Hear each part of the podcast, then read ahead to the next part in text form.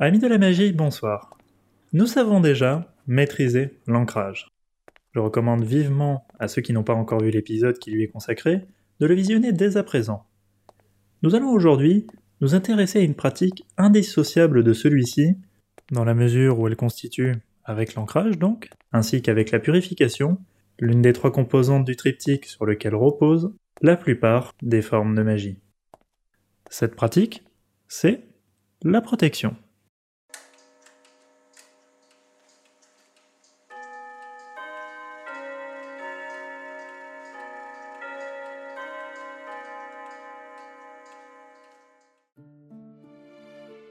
L'étymologie étant la mère de toute culture qui mérite son nom, nous allons consacrer quelques instants à celle-ci. Le mot protection vient du latin protectio, lui-même dérivé de protectum, terme signifiant toit ou encore toiture. Cette origine met en lumière le principe sur lequel repose l'idée même de protection. Il s'agit essentiellement d'isoler dans le but de préserver de mettre à l'abri d'un dommage, d'une dégradation, voire d'une destruction, tout d'abord contre les éléments, puis par extension contre les menaces et les dangers de tout ordre. Cette précision étant apportée, la question se pose immédiatement de savoir comment cela se traduit en magie.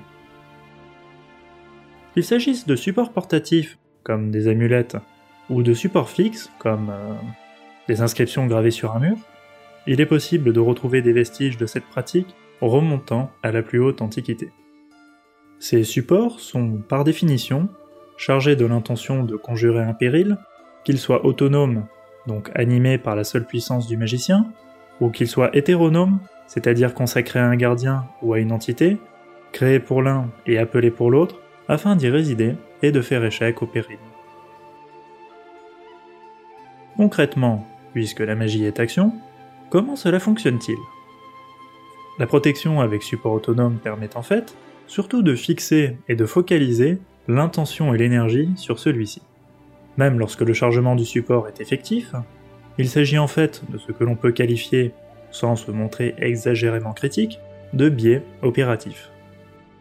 En effet, le plus important reste toujours la visualisation intensifiante de cette protection et la projection d'énergie et de conscience dans celle-ci. Comme le sait, à plus forte raison si elle est abonnée à la chaîne, toute personne qui s'intéresse aux arts arcaniques, que ce soit d'un point de vue opératif ou simplement culturel, historique ou sociologique, le support de protection le plus courant est le célébrissime cercle magique. On en retrouve de nombreuses descriptions et figurations, aussi bien dans des grimoires que dans des œuvres d'art picturales. Ce cercle peut être tracé sur le sol, avec diverses substances telles que farine, poudre d'os, charbon, etc. Mais aussi, ce qui est bien moins courant, réalisé sans support matériel, par la seule visualisation de la figure géométrique correspondante. L'essentiel reste, comme toujours, l'intention motivée par le désir, guidée par la volonté et projetée par l'énergie. Sébastien Géa Le Mahou le donne clairement à comprendre dans son ouvrage les mécanismes de la pratique magique, après avoir constaté, à juste titre, que le cercle, pour être efficace, se doit d'être en réalité une sphère ou une bulle énergétique englobant le praticien dans son entier. L'auteur écrit Un cercle au sol, dessiné, peint, tracé dans la terre, en pierre ou par toute autre matière, n'est pas autogène. Un symbole n'agit pas seul. Notons sans trop nous y attarder car tel n'est pas le thème du jour, que le cercle peut être utilisé pour de tout autre but que la simple protection. Paul Uson, dans son guide pratique des sorciers, sorcières et couvents de sorciers, ouvre une perspective fort intéressante lorsqu'il écrit Ceux qui ont des notions de sorcellerie kabbalistique considèrent généralement le cercle magique comme un moyen de défense contre les entités spirituelles hostiles. Mais pour le véritable sorcier, il forme en fait une sorte de chaudière magique dans laquelle la vapeur se trouve comprimée au plus haut point en vue d'une activité précise. Dans ce sens, il existe des rapports étroits entre le cercle magique des sorciers et le mandala, ou kilkor, que l'on trace sur le sol dans les magies hindoues et tibétaines. il paraît inutile de préciser qu'un tel usage exige que l'on ait déjà cheminé longtemps et loin sur la voie de la magie et que l'on y ait accumulé connaissances et surtout pouvoir personnel pour parler à la manière des chamans. Cette nécessaire digression achevée, revenons-en à notre thème. Schématiquement, il est possible de distinguer dans la pratique de la protection magique cinq orientations, ou intentions agissantes si l'on préfère, différentes, en gardant présent à l'esprit le fait que les composantes de cette typologie s'excluent bien moins mutuellement qu'elles ne se complètent collectivement. La première, et la plus classique de ces orientations, peut être qualifiée de blocage. Elle cristallise, pour le rendre par une image, l'idée de stopper toute attaque en lui opposant une résistance qui reste inébranlable afin que la force offensive hostile vienne s'écraser contre la protection. C'est le principe qu'expose par exemple Andrei Vitimus dans la Chaos Magic pratique au chapitre qu'il consacre à la création de boucliers magiques. La seconde orientation peut, quant à elle, être désignée par le terme d'absorption. L'objectif est en effet ici d'absorber littéralement l'énergie reçue jusqu'à ce qu'elle ait été totalement assimilée. La protection se renforce à chaque coup reçu selon une logique quasi vampirique, si l'on veut bien comprendre que l'authentique vampirisme consiste à soustraire à la victime non son sang, mais son énergie, dont le premier est devenu populairement le symbole, parce qu'il en est en un sens le vecteur, comme l'expose en particulier la métaphysique juive. Insistons, à toute fin utile, sur le fait que neutraliser un assaillant en le vampirisant n'est pas sans risque et que cette manière de faire suppose, outre un contrôle de sa propre énergie hors de portée des néophytes, une orientation existentielle rien moins que compatible avec la mentalité naïvement humaniste qui est celle de nombreux pratiquants. Nous appellerons la troisième forme de protection réflexion.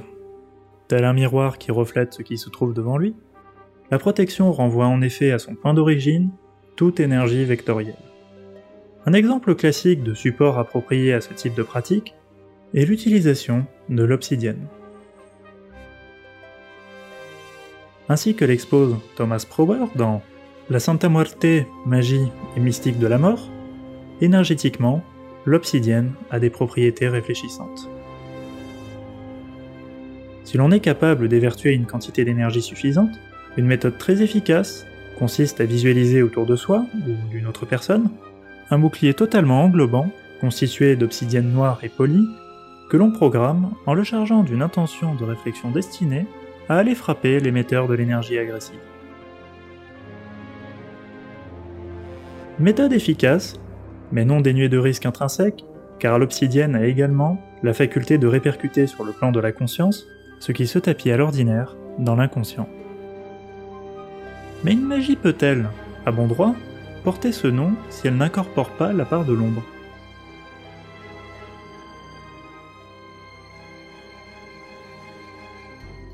La quatrième forme de protection est constituée par la déviation, que l'on peut également dénommer déflexion non plus statique mais au contraire très mobile, celle-ci a pour but de capturer toute énergie adverse dans un mouvement permanent, ceci afin de dévier sa trajectoire initiale et de la mener ce faisant à manquer sa cible.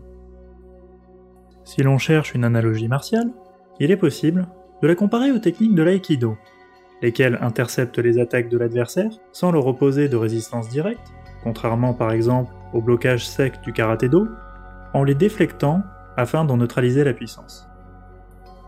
Concrètement, sur le plan magique, il s'agit d'animer son énergie personnelle d'un mouvement circulaire, comparable, à sa propre échelle, à celui d'une tornade, laquelle s'empare de tout ce qui tente de la pénétrer pour l'expédier au loin.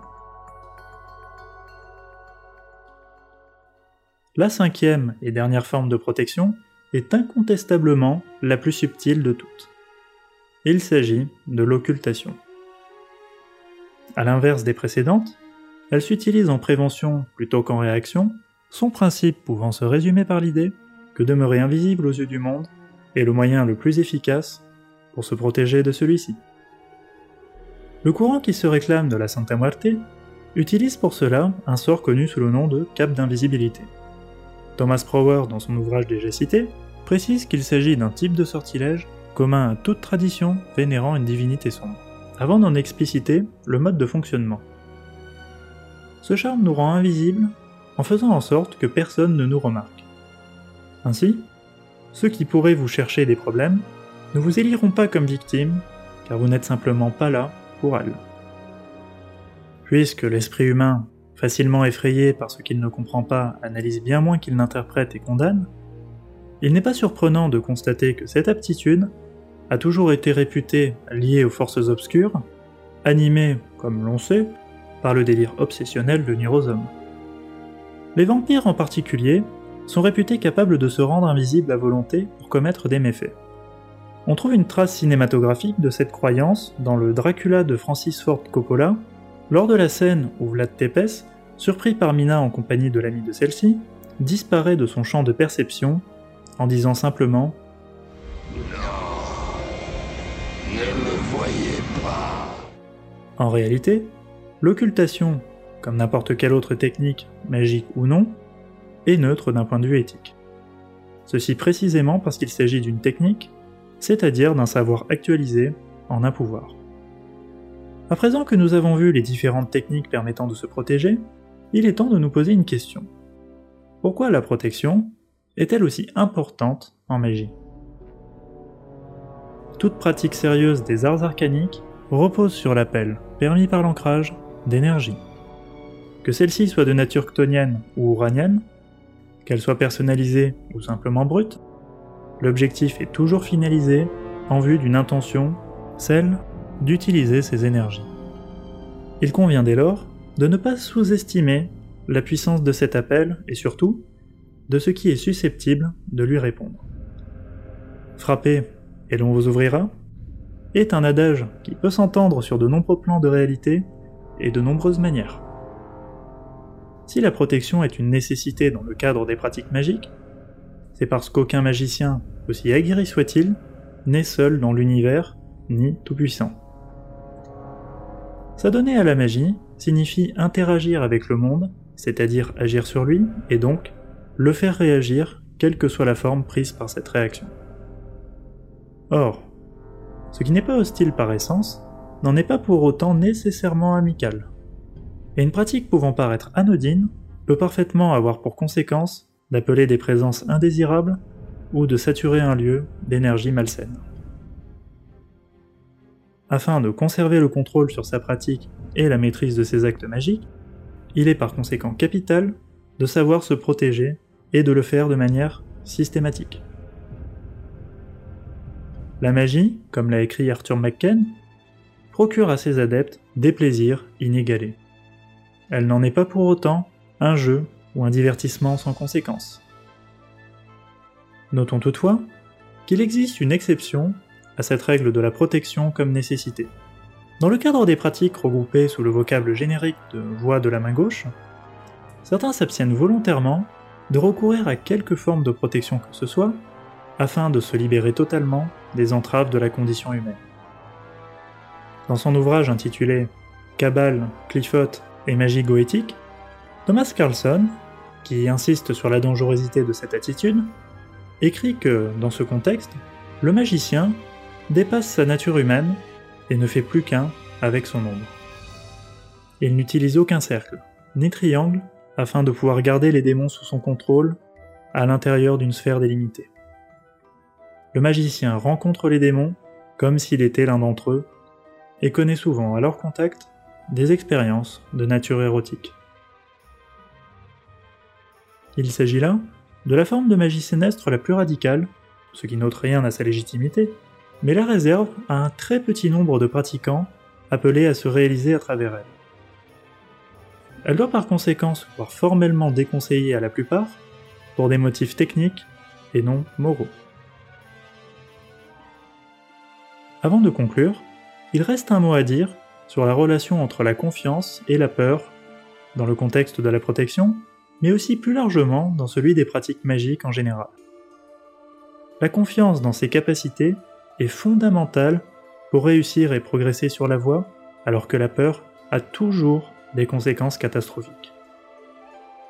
Dans le meilleur des cas, elle est simplement inhibitrice et empêche donc d'agir, dans le pire, elle conduit à la perte de contrôle et rend le pratiquant vulnérable. Mais si la confiance doit toujours être cultivée, il importe qu'elle ne dégénère jamais en vanité. Savoir évaluer objectivement une situation à l'aune de sa puissance réelle et non fantasmée est aussi indispensable que d'être capable de se maîtriser en toutes circonstances. Afin de pouvoir conserver après les pratiques un ancrage effectif, tout en évitant des infestations et autres phénomènes généralement dits de hantise, il est tout aussi important de savoir comment nettoyer son occultum que de connaître les méthodes permettant de se protéger. C'est là le principe de la purification. Mais ça, c'est un autre sujet.